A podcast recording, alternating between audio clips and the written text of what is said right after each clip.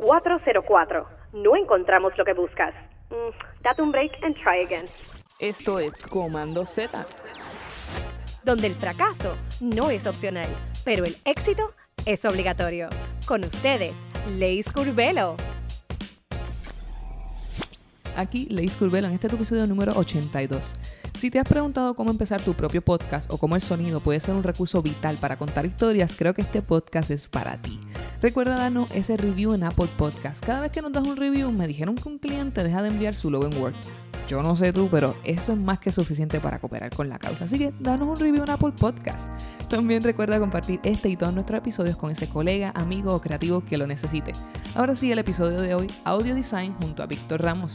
Víctor Emanuel Ramos Rosado es un periodista y productor independiente, radicado en Puerto Rico. Es cofundador de El Pocillo, un periódico digital que cubre las noticias de la isla y busca contextualizar a través de reportajes explicativos, además que él es co-anfitrión de un podcast del mismo nombre. Su interés es trabajar en documentales de audio y reportajes. Este interés surgió mientras trabajaba en la estación de miembro de NPR WRTU. Más recientemente confundó En qué quedó con las periodistas Adriana de Jesús y Valeria Collazo, un podcast narrativo dedicado a dar seguimiento a historias importantes para que no se olviden. Sin más, los dejamos con Víctor Ramos en Audio Design, así que dale oído. Aquí Leis Curvelo en otro episodio más de Z Podcast. Hoy tenemos un episodio bien particular. Hemos hecho muchos episodios hablando de tecnología, hablando ¿verdad? de arquitectura, hablando de muchos temas relacionados al diseño. Y por ahí tuvimos una entrevista hablando sobre el sonido Así que si todavía no la han escuchado, pásense por ahí para que escuchen, ¿verdad? Esa entrevista que hicimos sobre sonido y cómo la música electrónica está fusionada con el diseño con Rosamalia. Pero hoy no nos vamos tanto por la música, nos vamos por otras áreas del sonido. Con nosotros en el día de hoy, Víctor Emanuel Ramos Rosado. ¿Cómo estás, Víctor? Todo muy bien, todo muy bien. Muchas gracias por aceptar la invitación y por estar aquí con nosotros. Este, cuéntanos de qué vamos a estar hablando específicamente en el día de hoy. Cuéntanos de ti, quién eres, a qué te dedicas. Bueno, mi, nombre es Víctor Emanuel Ramos Rosado, soy eh, periodista y soy diseñador de sonido. Eh, y estas pues son principalmente las dos áreas eh, a las que me dedico principalmente, el trabajo periodístico. mi enfoque es el periodismo auditivo, que es un área bastante poco explorada en Puerto Rico y que creo que pues tiene una escena bastante que se está empezando a activar aquí en la isla y está eh, creciendo, ¿no? Todavía estamos un poco en el proceso de aprendizaje, eh, ¿verdad? De cómo aplicar esas técnicas y ese, estilo de periodismo aquí en la isla, pero ah, eh, es una escena que se mantiene en crecimiento y, que cada vez más periodistas se están interesando en este campo. Me, me, encanta muchísimo que estemos, ¿verdad?, tratando de expandir, ¿verdad?, la, industria y trayendo algo, ¿verdad?, que para nosotros potencialmente es nuevo, pero para, para otros países, ¿verdad?, están sumamente sólidos y es algo que se acostumbra a hacer, eh, pero para mí es súper impresionante, ¿verdad?, cómo podemos movernos, ¿verdad?, a lo que tradicionalmente se, se conoce como un periodista, que todo el mundo dice, estás estudiando periodismo, vas a estar detrás de cámara, tienes que verte bonito y es como que, ok, eso no es el periodismo. Este, así que cuéntanos, ¿cómo, ¿cómo tú ves el diseño envuelto en tu trabajo? específicamente en el área de sonido, porque tú te especializas en sonido. Pues eh, es la parte primordial, diría yo, de, eh, crear un producto de, periodismo auditivo o en este caso pues también narrativo, ¿no? Eh, desde que tú estás, desde que se concibe ¿no? una idea para trabajar algún tipo de, reportaje o o serie eh, en formato de, sonido, hay un elemento intrínseco ¿no? de, del, diseño, ¿no? de cómo va a escucharse eh, esa historia. Y eso es algo que, que, pues evoluciona a través del proceso, eh, como pues todo tipo de, espacio de diseño, ¿no? uno empieza con algún tipo de concepto que luego cambia, evoluciona, se ajusta a lo que uno tiene, a lo que uno puede. Eh, y, ¿verdad? Se, se, adapta, que es una de las cosas más, más interesantes, me parece a mí, de, de, de poder diseñar, es la adaptabilidad. La adaptabilidad. Define cuán buen diseñador uno puede ser. Muchas veces uno se tiene que ajustar a lo que tiene, ¿no? Y a veces quisiéramos tener eh, más herramientas, o tal vez en nuestro caso como periodistas, pues quisiéramos tener mejores entrevistas o, más sonido o más música o ese tipo de elementos que pues a veces no los tenemos, ¿no? Y, hay que hacer como, como se dice por ahí, pues de tripas corazones Y pues ese elemento de diseño es algo que, que está presente desde el comienzo, ¿no? de, la concepción de, la idea de cómo uno quiere que suene ese particular eh, reportaje o trabajo eh, from the drawing board, ¿verdad? Eh, desde que uno se sienta a analizar el tipo de historia que uno quiere contar, uno ya va un poco imaginando en, tu cabeza cómo, cómo podría sonar, ¿verdad? Y eso es una de las cosas que pues, motiva a, qué es lo que el tipo de sonido que estás buscando, el tipo de entrevistas que estás buscando, el tipo de personaje o experto o, música para esa pieza particular. Así que eh, el diseño es algo que está, ¿verdad? de manera intrínseca, como te mencionaba al principio, eh, que no se puede separar. No se puede separar de este trabajo eh, cuando se hace bien, ¿no? Este, así que, que es una parte esencial pues, de poder hacer este trabajo de la forma en la que se hace definitivamente es una parte esencial y me gustó que puntualizaste que, que verdad que a, todo lo que es el trabajo periodístico se le añade otros elementos verdad para crear ese storytelling eh, desde cómo se va a ver en el, en el caso verdad cuando se hace más bien ya pregrabado en términos de video eh, cuáles van a ser las escenas que van a estar saliendo cómo queremos de verdad demostrar la importancia de este mensaje que queremos llevar.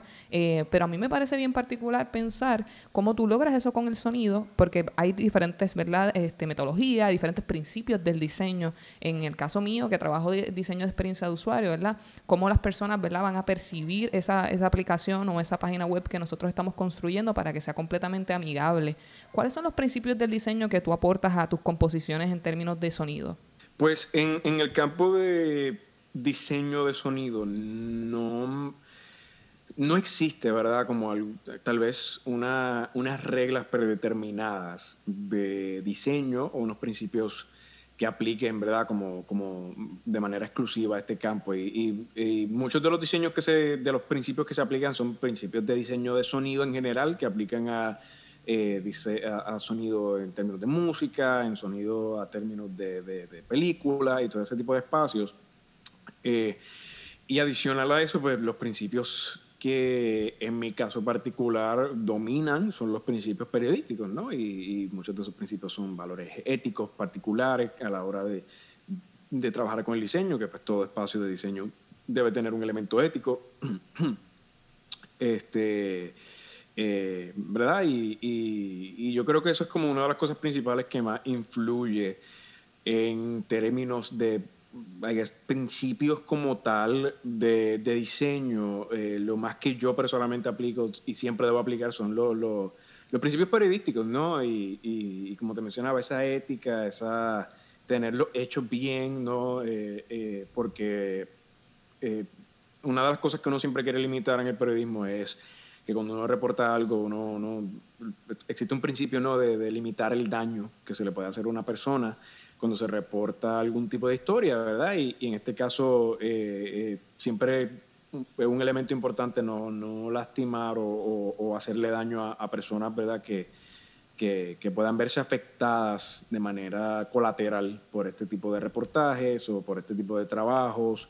Eh, y una de las cosas que siempre debe permanecer presente a través de todo, de todo este tipo de, de, de, etapa del diseño de sonido, después se tienen que tomar decisiones éticas, por ejemplo, muchas veces una fuente pues quiere hablar, pero quiere hacerlo de manera anónima, ¿no? Porque puede tener repercusiones para él, ella o ella eh, eh, decir lo que está diciendo. Y pues una decisión de diseño, es una decisión ética, es una decisión editorial, alterar la voz de esa persona en la grabación, por ejemplo. o, o escoger a otra persona que lea las líneas de, o, las citas de la fuente eh, para proteger entonces la identidad de la persona original. Y todos estos son elementos, ¿verdad?, que, parten un poco más del periodismo que eh, del sonido. Sabes que, que me, gusta mucho ¿verdad? Hacer, con, contrarrestar y comparar eh, cada una de las profesiones y cómo el diseño está envuelto. En el caso de, de, las experiencias de usuarios, nosotros tenemos que tener mucha consideración en cómo nosotros utilizamos la data de los usuarios, ¿verdad? Y cómo ¿verdad? esa data que nosotros estamos utilizando tiene algún tipo de repercusión, como tú estabas bien comentando, dentro de los principios éticos, ¿verdad? Eh, cuando se utiliza, ya sea una información de una tarjeta de crédito, ya sea inclusive su correo electrónico, que es lo más simple, que es donde más, ¿verdad? Eh, se utiliza habitualmente en las páginas páginas web y, lo importante, ¿verdad? Que, que es esa, esa, ese principio de ética dentro del diseño y cómo tú puedes establecer, ¿verdad? Eh, ¿verdad? La jerarquía de qué realmente es importante, qué es lo que realmente no necesito o que puede hacerle daño, ¿verdad? A ese usuario o como en el caso, ¿verdad? Eh, de ustedes, ¿verdad? Es informante que, que es parte del reportaje. Eh, otra de las cosas que, que me gustaría que, le hablaras a la audiencia es cuál es tu proceso creativo, cómo, cómo tú trabajas, ¿verdad? La conceptualización, teniendo de punto de partida que, que no es meramente hacer, eh, como en el caso de nosotros aquí mismo, ¿verdad? Haciendo una entrevista eh, meramente por, en, por entretenimiento o educativo, sino que es un, una actividad, ¿verdad? Que es de research, que es una investigación, que se le saca un trasfondo, ¿verdad? histórico, ¿verdad? Eh, y que presenta hechos reales. ¿Cómo, cómo, ¿Cuál es tu proceso creativo y cómo tú trabajas el sonido partiendo de la premisa que esto es periodismo? Interesantemente, una de las cosas eh, chéveres de poder de este campo es que eh, el periodismo y el diseño de sonido atan muy bien, ¿no? porque es un espacio de contar historias y pues el sonido tiene esa naturalidad, ¿no? de es la forma principal en la que todos los seres humanos contamos eh, eh, historias. Así que es muy natural, ¿no? Esa, esa relación entre ambas cosas. Y en términos al proceso creativo a la hora de crear una pieza, pues eso depende siempre mucho del tipo de pieza que se está creando. Eh, ¿verdad? Toda pieza de, de, sonido o, cualquier pieza que uno vaya a diseñar eh, tiene una personalidad propia, ¿no? Tiene unos elementos eh, comunes que, que, uno le da, ¿verdad? Y, y, que tal vez representan la identidad de ese proyecto, eh, como en el caso de, podcasting que quedó, que yo soy el diseñador de de ese espacio, pues cada historia es distinta, pero hay unos elementos comunes que pues atan, ¿verdad? hacen como algún tipo de, de arc entre todo, todos los episodios. Eh, a pesar de que pues cada uno tiene tonos distintos, ¿no? Un episodio como el caso de Anaudi, que fue nuestro primer episodio, que es un episodio un poco más investigativo en términos de, de dónde es que había quedado su investigación, qué era lo que había pasado, ¿verdad? Un poco revisitar esa historia. Y una historia de corrupción, ¿no? Y una, la corrupción es algo que a todos y, to, y todos nos molesta, porque, pues, obviamente, ¿verdad? Eh, es, eh, son actos ilegales cometidos por eh, personajes políticos que, que pues, se aprovechen de la confianza del pueblo eh, para, para, utilizar entonces eso a su favor. Eh, pero un episodio, por ejemplo, como el, último episodio de la primera temporada que trabajamos, el caso de, de, la desaparición de Rolandito, ¿verdad? Es un caso que pues tiene mucho más peso emocional. Es un caso que requiere un toque humano más presente. Y estos todos son todos elementos que pues se trabajan desde la concepción desde cómo se trabajan las entrevistas, desde quiénes son las fuentes que nos van a hablar, desde la música que se escoge para la pieza, desde el tipo de sonidos que queremos que se incluya eh, eh, en la narración al principio, este, para recrear, ¿no? Eh, a nosotros nos gusta en el que quedó también un elemento particular, la, la recreación de ciertas escenas, ¿verdad? y pues son cosas distintas y, y, puedes, puedes tener ese tipo de range que pues se mantiene en el mismo, eh, eh, mantiene la identidad del espacio, en este caso en que quedó, pero que pues tiene el range de poder tocar temas que son un poco más eh, políticos a temas más humanos y emocionales. y pues eso es algo que desde la, como te mencionaba, desde el principio tiene que tomarse en consideración y te mentiría si te digo que existe un tipo de, proceso escrito, ¿no? Eh, que nos sentamos y de momento ya sabemos cuáles son los pasos a seguir. Muchas veces tú empiezas con una idea y tal vez una idea de cómo te gustaría que sonara, pero cuando hablas con las fuentes o cuando tienes, ¿verdad?, diferentes tipos de sonidos, te das cuenta de que la historia, pues a lo mejor ala hacia otro lado y pues prefieres entonces irte por ese lado, descubre algo que tal vez no hubieras descubierto si te hubieras atascado a lo que originalmente tenías. Así que es un poco un proceso bastante, ¿verdad?, eh, eh, abierto y es importante, ¿verdad?, que se mantenga con ese tipo de, apertura eh, que, abre a la exploración, que es uno de los, de los, de los pilares, ¿verdad?, en mi opinión, de, del diseño. Todo buen diseñador de lo que sea siempre tiene que estar abierto, abierta o abierta a la exploración y a la experimentación con su campo. Y así es que descubrimos qué sirve, qué no sirve, qué nos gusta, qué no nos gusta y, y qué funciona versus qué no funciona. Así mismo es. Una cosa que mencionaste que, que me llamó mucho la atención y, y, me encanta es que básicamente eh, el, el, diseño hasta cierto punto es como cocinar. Pues nosotros también tenemos episodios de cocina y tú, tú puedes seguir esa receta, tú puedes tener esa receta. Potencialmente no existe la receta, pero no es hasta que tú estás cocinando que tú decides si le vas a echar un chin de esto o un chin de aquello según cómo huela, ¿verdad? O cómo, cómo tú entiendas que estás probando poco a poco. Eh, y, y, así mismo pasa este, cuando estás diseñando, eh, te puede, ¿verdad? El creator brief te puede estar explicando que el cliente tiene un, voice, un voice and tone bien específico, pero no es hasta que empiezas a leer el contenido de cómo se va probablemente, si en el caso de que sea una página web, cómo van a vender, ¿verdad? Algún tipo de producto que tú decides, ¿verdad? Eh, utilizar unos colores para e, evocar un sentimiento que logre, ¿verdad? Eh, eh, capturar la atención del cliente para lograr esa venta. Lo mismo pasa, ¿verdad? Como estabas explicando de las entrevistas. No es lo mismo, ¿verdad? Explicar un caso de corrupción que explicar un caso, ¿verdad? Que con, con, con tanto valor humano, ¿verdad? Y muy tristemente, ¿verdad? El caso de Rolandito. Eh, la, selección musical, eh, lo, cómo, cómo se va a hacer ¿verdad? la interpretación de esas personas que están aportando a ese reportaje, tiene un, significado completamente diferente en términos de, de, cómo se proyecta, aún así siendo del mismo proyecto. Qué bueno que mencionas en qué quedó. Eh, para los que nos están escuchando, esa fue una de las razones por las cuales yo llegué a Víctor. Eh, me parece que todo el mundo debería escuchar ese podcast. hacen un trabajo excepcional, te felicito. De verdad que me encanta muchísimo la labor que están realizando. Me parece muy importante.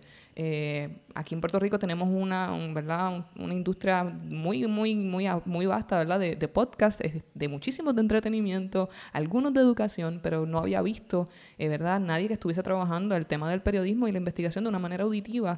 Y, y es excelente cómo ustedes pueden transformar una historia hasta el punto que realmente te quedas inmerso y, sientes y vives la, historia. Por lo menos el mío, el, del tren urbano, yo sentí un coraje horripilante escuchando cada una de las cosas y cada uno de los datos que ustedes estaban ofreciendo.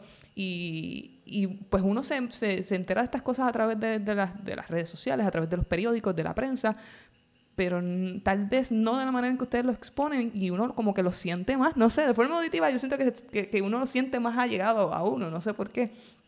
Pero me gustaría preguntarte cómo, tú logras eh, lograr esa sensación en las personas, cómo tú logras a través del sonido eh, em, emular, evocar eh, esos sentimientos cuando están escuchando la historia. Si es que tienes alguna receta, probablemente estamos hablando de lo mismo, a lo mejor no, tú, tú lo trabajas por pizca, como hacen las abuelitas. pues mira, hay un elemento de, de, saber, ¿verdad? Con lo que tú cuentas. Y en base a eso, pues, ¿verdad? Uno, cocina con los ingredientes que uno tiene. yendo un poco por esa misma analogía que estaba utilizando de la cocina. Eh, pues uno tiene que saber con qué uno cuenta eh, para, para, poder entonces cocinar, ¿verdad? Y en este caso, pues montar eh, estos episodios. En, cómo, en cuanto a cómo se logran eh, esos sonidos. Hay un elemento de paciencia sobre todas las cosas, eh, igual que en todo espacio de diseño. Hay un elemento de, de, buscar, de búsqueda. Yo creo que una de las cosas más bonitas del sonido y que mucha gente no explora es que, eh, a pesar de que yo creo que uno de los, de los pocos sentidos humanos, de los que no tenemos como que absoluto control eh, eh, es eh, el sonido, ¿no? Porque el sonido es algo que uno siempre va a estar escuchando algo. Tú siempre vas a estar escuchando algo, o sea, aunque tenga audífono, aunque tenga, este, aunque no estés prestando atención, que muchas veces es lo que pasa, ¿verdad? El sonido llega a un punto que se convierte como en un tipo de background de la vida diaria. Pero a diferencia de otros, de otros sentidos, ¿no? El tacto, pues, uno puede dejar de tocar cosas, el sabor, pues uno puede dejar de saborear, el ojo uno puede cerrarlo, que es la vista. Eh, el olfato también puede parte de la nariz y temporalmente dejar de poder oler ciertas cosas, pero el sonido siempre está. O sea, el sonido es algo que hasta cuando te tapas los oídos te puedes percibir el sonido interno de tu cuerpo, puedes escucharte respirar desde adentro, puedes escuchar la reverberancia que, que hace tu propio cuerpo.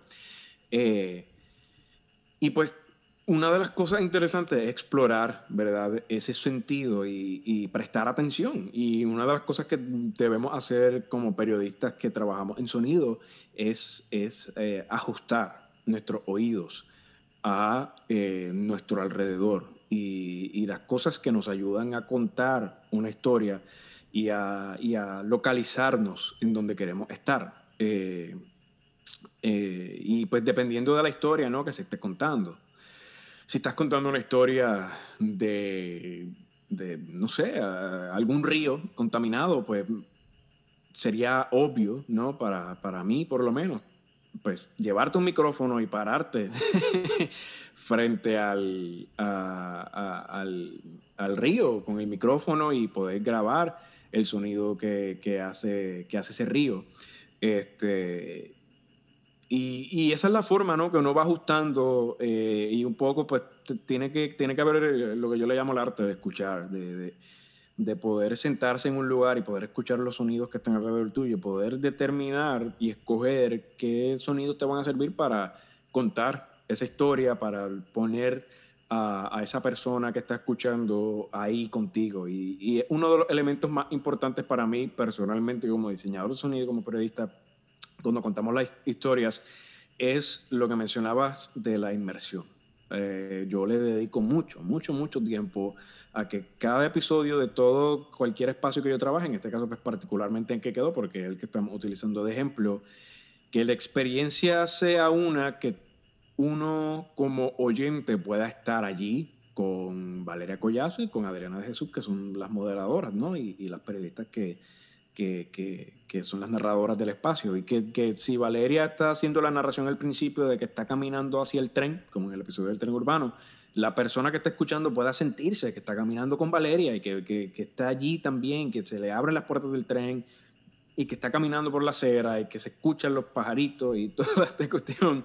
Y, es un proceso de, de, dedicarse a escuchar. ¿Cómo se logran esos sonidos? Pues esos sonidos se logran eh, escuchando escuchando y, prestando atención a tu ambiente eh, y pues poniéndole un micrófono.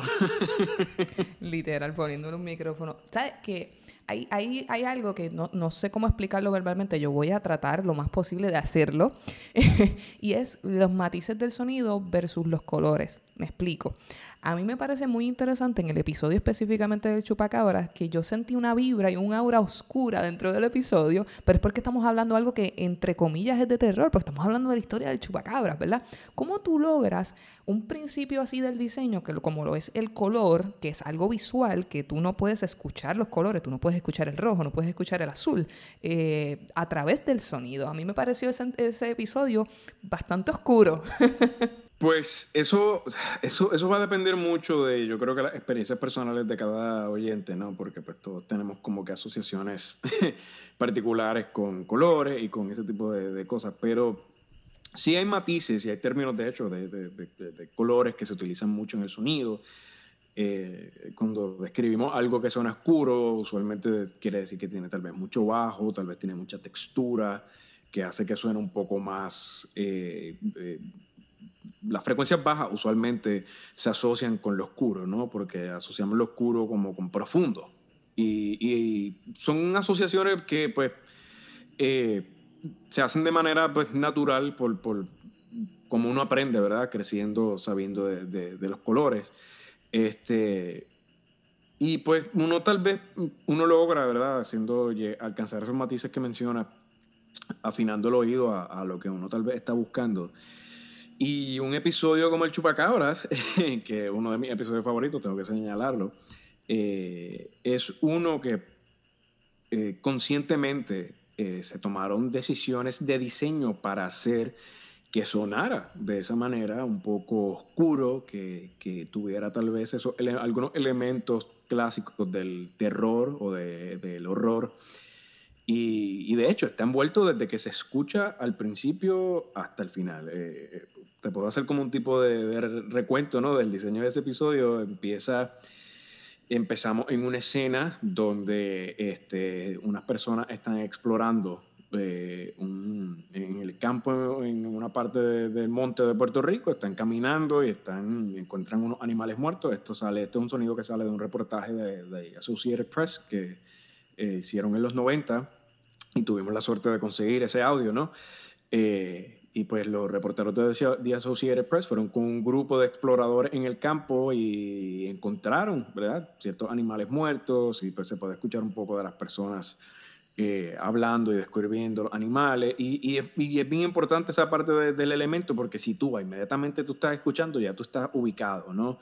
Y puedes escuchar un poco de lo tenebroso que puede escucharse el campo por las noches, porque se escuchan los coquilles, se escuchan las hojas y la, la, tierra, ¿no? Mientras están caminando por ella, se escucha esta, la, lo sombrío en la voz de, las voces de las personas que están describiendo lo que allí está sucediendo. Eh, la narración también, eh, el metal de voz que Valeria utilizó esta vez, en, para particularmente ese episodio, pues usualmente eh, Lo, bajó un poco para que sonara un poco más misterioso y hay un elemento al principio que, se utilizó un poco como cliché, pero que funciona, que, en una parte yo hago como un tipo de corte y la voz de Valeria se vuelve como bien eh, lo-fi, se escucha de momento como, como si no hubiera buena señal y después regresa, no, como si hubiera una interrupción en, el radio. Y todo esto para, para ambientar, ¿no? para hacerlo inmersivo. Y, en último lugar, una de las cosas que hice, que fue una decisión consciente para darle ese, esa atmósfera sombría al episodio, y una de las cosas que más me gustó poder hacer fue que eh, nuestro tema, ¿verdad? La, la, música principal del podcast, eh, que eso tengo que darle ahí, ¿verdad? Quiero eh, darle el reconocimiento a, a, a Azulado, que fue el joven que nos trabajó la música del podcast y que hizo un trabajo espectacular. Eh, pues yo, eh, la música tiene un elemento de por sí ya como un poco, suena así como inmersiva, tiene un elemento como un poco investigativo y suena como misteriosa. Eh, pues uno de los elementos que yo hice para darle un poco un tono más dark fue que cogí partes de la canción y mientras la canción va progresando, se va poniendo, va bajando de, de tono. Cada vez se va poniendo en un tono más bajo eh, y la razón por la que hago eso es porque nosotros, ¿verdad? Naturalmente asociamos tonos bajos con, con, cosas así un poco más sombrías y más oscuras y hace que las cosas suenen un poquito más creepy. Y fue bien interesante poder coger y dividir la canción y, y si le prestan atención, ¿verdad? No sé si alguien se habrá dado cuenta de esto, espero que sí. Eh, pero mientras se va progresando la canción, la canción empieza en, en el tono donde siempre empieza y al par de segundos baja eh, creo que fue como una octava que lo bajé, no menos, menos, eh, baja, baja de un tono, después baja otro tono más y finalmente baja otro tono hasta que de momento se va escuchando cada vez un poco más sombrío y más ajeno a lo que suena usualmente eh, este tema en que quedó, que es un poco más uplifting, ¿verdad? y pues son, son partes de, de, de esas cosas que, que, que uno hace eh, y, que me parece a mí que influye en eso que mencionabas de darle como el color que uno puede imaginarse mientras lo está escuchando. Así que definitivamente podemos escuchar los colores. Mira, nosotros tenemos una sección aquí en el podcast que se llama Fallando en lo fácil. Te la voy a explicar, no, no te asustes. Es cuáles son los errores más comunes, ¿verdad? Del tema que generalmente estamos hablando en ese momento. ¿Cuáles son los errores más comunes que pudiesen cometer las personas cuando incursionan en el mundo del sonido? Ok, pues aquí hay una lista larga de cosas que, pues, eh, se pueden considerar fallos. Eh, yo haría la salvedad de que no le llamaría fallar en lo fácil porque, porque eh, ¿verdad? no todo el mundo tiene el tiempo, los recursos para educarse ¿no? en el campo del sonido. Pues muchas veces uno quiere pues, poder hablar o contar ciertas historias. Y pues, lo más básico es conseguir un micrófono y algún tipo de software. Y pues muchas veces la gente, como todo espacio de diseño, ¿verdad? es eh, un proceso de aprendizaje continuo y uno empieza en un lugar y pues va progresando con el paso del tiempo. Y estoy seguro que cualquier diseñador, diseñadora, diseñadora que esté escuchando esto, tiene cosas que a lo mejor ahora cuando mira, que, que cuando empezó a trabajarla, se siente completamente avergonzada o avergonzado Me uno. De, de, ese tipo de trabajo, ¿no? A lo mejor mira ahora una pieza que hiciste hace 6, 5 años atrás y dice, Dios mío, pero ¿cómo yo hice eso? Así mismo es, así mismo es. Eh, que jamás yo haría algo así y me pasa a mí personalmente con, con trabajos que hice hace unos cinco años atrás que, que, a veces siempre es bueno revisitarlos, ¿verdad? Porque creo que, que no pierde la importancia de, de, haber sido lo que nos lanzó eh, y yo hago el ejercicio cada cierto tiempo de que lo revisito y digo, wow, mira, esto ahora yo lo haría así, lo haría de esta manera, incluiría este tipo de otra cosa, aquí definitivamente esto no lo hubiera hecho. Y creo que es un ejercicio ¿no? importante de, de autorreflexión y poder, la autocrítica sobre todas las cosas es la más importante de las críticas. eh, es verdad, uno poder tener ese pensamiento crítico y, y poder eh, mirar el trabajo propio con, con un ojo crítico, uh, pero entrando entonces a los detalles de cuáles son ¿verdad? algunos errores comunes que se cometen eh, en el campo, yo creo que el primer error común que se comete es eh, el manejo de los volúmenes, eh, pero es complicado porque eh, pues, mm, requiere un grado ¿no? de conocimiento y educación eh, eh, sobre cómo es que exactamente se maneja cuán alto debe escucharse el sonido y pues es una cosa que pues, casi todo el mundo pues, cuando está empezando se tarda un poco en dominar y particularmente pues, porque no todo el mundo tiene un estudio preparado en su casa y pues muchas veces estamos manejando sonidos de fondo y ruido y cosas y pues mientras más alto tengamos el gain en nuestra interfase pues a veces hace que eso también se escuchen más sonidos de fondo pero entonces si lo baja hace que la voz se escuche más bajita y hay muchos elementos ¿no? este, que hacen que dificulte ese proceso eh, un poco eh, otro error eh, común que, se comete eh, eh, en este tipo de, de, campo en términos de eh, la hora del diseño es una inconsistencia en el sonido.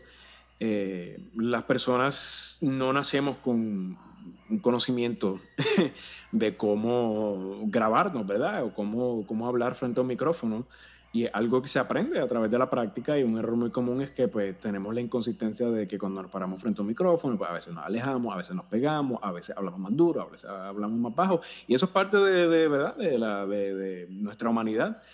Eh, y pues uno va practicando con el paso del tiempo a, a acostumbrarse, ¿no? Y, y, a dejar de hacer cosas como que de momento me alejo, como podrás notar ahora mismo del micrófono, de momento me pego demasiado y hace que suene así bien presencia y hace que el bajo aumente mucho más. Me encanta cuando este, sean efectos especiales, así es que... Este, pero es bueno, ¿no? Poder como que eh, eh, o sea, experimentar y pues una, una, cosa importante en el sonido es la consistencia, a menos que pues tenga algún tipo algún tipo de propósito, ¿verdad? Eh, dejar de hacer ese tipo de cambio, pero la consistencia es importante, pues yo le digo a todas las personas que se incursionan en este mundo que tengan algún tipo de técnica de micrófono consistente, ¿verdad? De que traten de no moverse demasiado, que no traten de, mantener un tono bastante consistente, que se pueda entender y, y pues son uno de esos principios básicos eh, que, se deben mantener eh, al tanto cuando uno está eh, eh, empezando. Otro error muy, muy, muy común, y yo creo que con este podemos cerrar, porque yo creo que este es el error de los errores más comunes que yo escucho en muchos, muchos podcasts de Puerto Rico, es el manejo de la música. La música en un podcast, sobre todas las cosas, es un complemento. Es algo que ayuda a darle pacing a una historia, a alguna narración, incluso a una conversación. Y la música debe ser algo que no impida el disfrute de lo que se está escuchando. Y muchas personas manejan la música de manera, eh, ¿verdad?, eh, errónea. En ese sentido, eh, y pues muchas veces la música, en vez de servir como un tipo de, complemento a lo que se está dando en términos de, conversación o en términos del storytelling, lo que puede hacer es eh, dañar o interrumpir la experiencia de quien escucha. Y el sonido, en términos de diseño, una de las cosas más importantes que siempre debe haber es que todos los elementos de sonido deben estar entrelazados de una manera que fluya, sobre todas las cosas, que siempre, siempre fluya, que se escuche como que cada transición a cada próximo sonido está tan bien entrelazada que uno no puede detectar ¿no? Eh, el cambio de una voz a la otra, que, que, se sienta tan natural el cambio de un sonido a otro que, que, nos interrumpa la experiencia de sonido, a menos que eso, que, a menos que eso sea un elemento, ¿no? Porque a veces sí queremos que, que ese sea un efecto, pero eso tiene que ser predeterminado. Yo como diseñador escojo que en esta parte particular este sonido va a sonar eh, de momento porque quiero que tenga tal vez un elemento de sorpresa. Eh, pero pues muchas veces por el mal manejo de sonido, pues eh, no se entrelaza bien el sonido y la música y la entrevista, ese tipo de cosas, y hace que la experiencia sea menos placentera, ¿no? Y pues una cosa que yo siempre digo a, diseñadores o personas que trabajan en podcast, porque vamos, no todo el mundo es como tal diseñador, son gente que tiene podcast y pues que está también incursionándose en este mundo poco a poco. Eh, que el manejo de, los elementos eh, es muy importante. Es muy importante eh, y uno de los errores más comunes que se comete. Tú sabes. Así que, pues nada, quien esté escuchando, eh, la música cae siempre debe ir unos 15 o 12 decibeles por debajo de la voz humana y no debe estar al mismo nivel compitiendo con la voz. Definitivamente, no, no, ya yo, por lo menos yo tomé nota, yo me siento ahora que, que estoy ahora súper pensando mi acercamiento al micrófono, pero no, no, importa, tú me estás educando como así estás educando a nuestra audiencia en el día de hoy. ya estamos casi por culminar, pero obviamente no me puedo ir sin hacerte la pregunta, ¿verdad?, de nuestras secciones de historias de terror.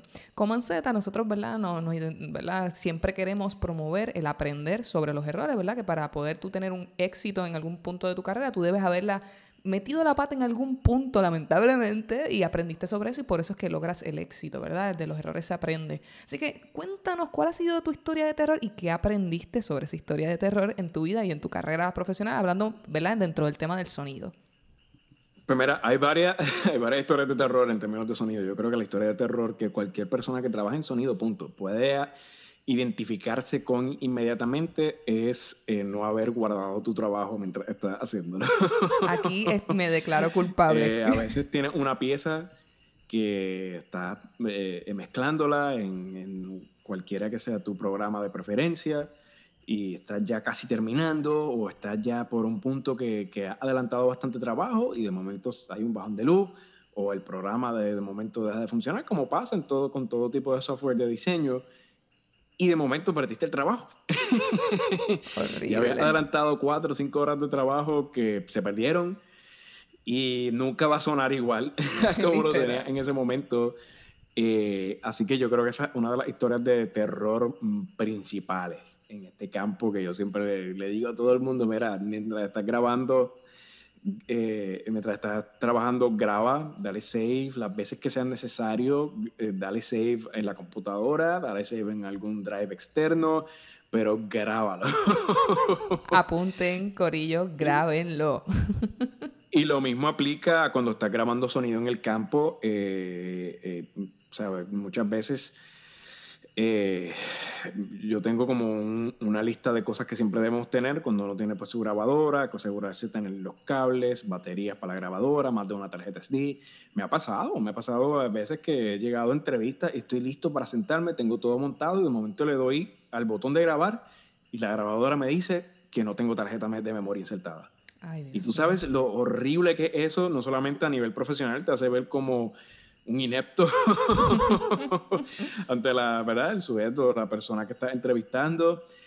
Eh, pero también pues reduce sustancialmente la calidad de lo que estás grabando y uno se ve forzado a tener que utilizar algún tipo de backup como un teléfono o algo por el estilo. Así que yo siempre le digo a todo el mundo siempre que salgas de tu casa asegúrate de tener batería extra de tener más de una tarjeta de tener más de un cable de tener el micrófono, la grabadora, todo, todos los elementos que vayas a necesitar, siempre asegurarse de que los tienes allí presentes contigo porque es una historia de terror horrible llegar a un sitio y de momento darte cuenta de que te falta un solo elemento y un solo elemento suficiente para, para que deje de funcionar el todo, ¿no? Si la grabadora no tiene batería, no funciona. Si no tiene tarjeta de memoria, no puedes grabar. Si el, no tienes un cable que funcione, pues no puedes conectar el micrófono y entonces tampoco puedes grabar. Y como que todo esto, o cualquiera de esos elementos que falte puede hacer que la experiencia sea eh, eh, una eh, historia de terror, como estábamos diciendo. Así que mantengan eso siempre en mente cuando estén trabajando. Ya saben, historias de terror, por favor, pónganse en al día con todo lo que tienen que llevar.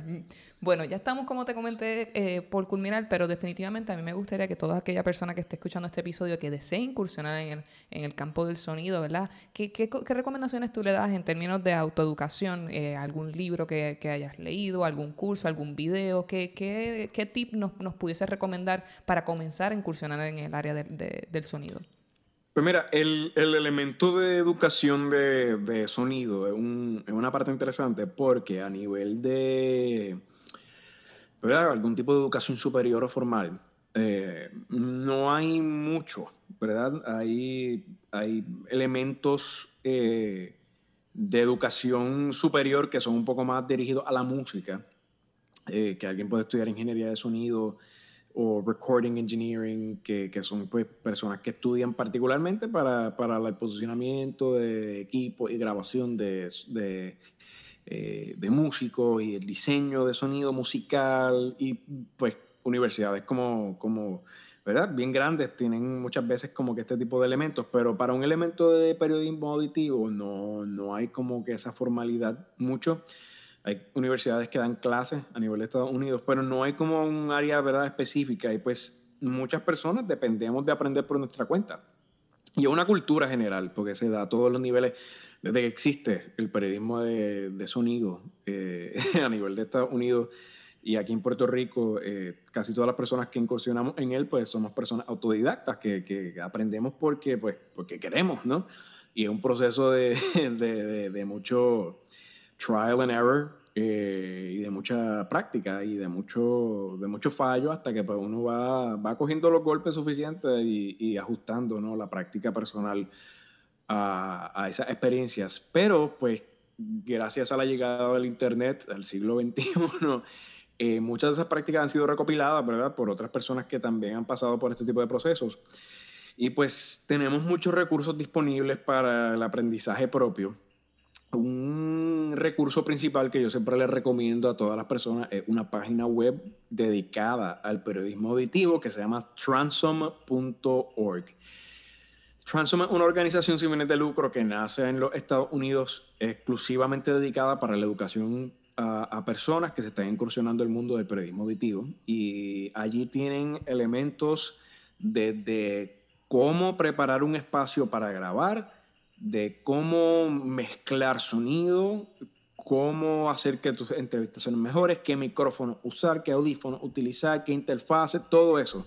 Todo ese tipo de elementos están a través de transom.org y pues recientemente Transom eh, incluyó un elemento en español y muchas de las historias están traducidas y del inglés al español para personas que, que hablen principalmente español. Un segundo recurso, más o menos por esa misma línea, eh, en el mundo de sonido hay como un evangelio, y el evangelio, eh, según NPR, NPR, NPR, es como el padre eh, de, de, este tipo de periodismo a nivel de Estados Unidos, y pues ellos tienen varias guías muy buenas. Eh, ellos tienen una página web dedicada a la educación para periodistas y para personas que, que trabajan con sonido, que es training.npr.org eh, también tienen, eh, a través de sus redes sociales, tienen una página dedicada a Training NPR eh, y allí también, de la misma forma, tienen elementos desde cómo producir historias de sonido, cómo manejar ese sonido, cómo hacer entrevistas, todo este tipo de elementos son buenísimos, buenísimas guías que yo siempre les recomiendo a todo el mundo y que todo el mundo debería ver, en algún momento poder este, leerlas. sobre un manual particular eh, a la hora de trabajar el periodismo auditivo. Esto es para quien quiera trabajar, eh, inmiscuirse en el mundo del periodismo de sonido. Eh, NPR tiene una guía que se llama The NPR Guide to Audio Journalism. Es un libro que vale, debe costar como unos 15 dólares a través de Amazon o a través de, del Internet, eh, que es básicamente la Biblia eh, para personas que quieran trabajar con, con, periodismo auditivo y se lo recomiendo a todo el mundo porque incluye elementos desde la concepción hasta la edición eh, de, de, de, de, la pieza final eh, y glosarios de términos de sonido, todo eso. Una guía excelentísima y yo se la recomiendo a todo el mundo y a mí personalmente me ha ayudado muchísimo. Y es, o sea, es, imprescindible que quien quiera trabajar en este campo tenga eso porque es muy bueno, muy, muy buena. Eh, entonces, como ñapita ahí para añadir, eh, estas son un poco más en términos de estilo y, y, cómo tal vez encontrar voces y, estilos de trabajo.